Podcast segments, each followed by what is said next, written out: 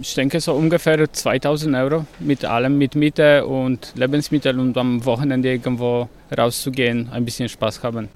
Also ich kann mir vorstellen, wenn es jetzt zum Beispiel um die Miete für ein Zimmer geht, dass da schon zwischen 200 und 300 Euro im Monat schon dabei sind. Fürs Leben kann ich mir vorstellen, je nach wie es ist, braucht man auch bestimmt mehr wie 35 Euro in der Woche.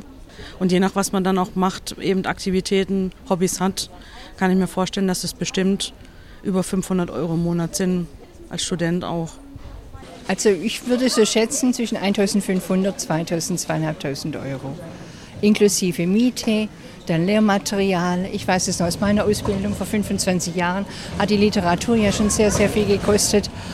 Dann brauchen Sie ja noch Essen, Trinken. Ja, das würde ich so ansetzen.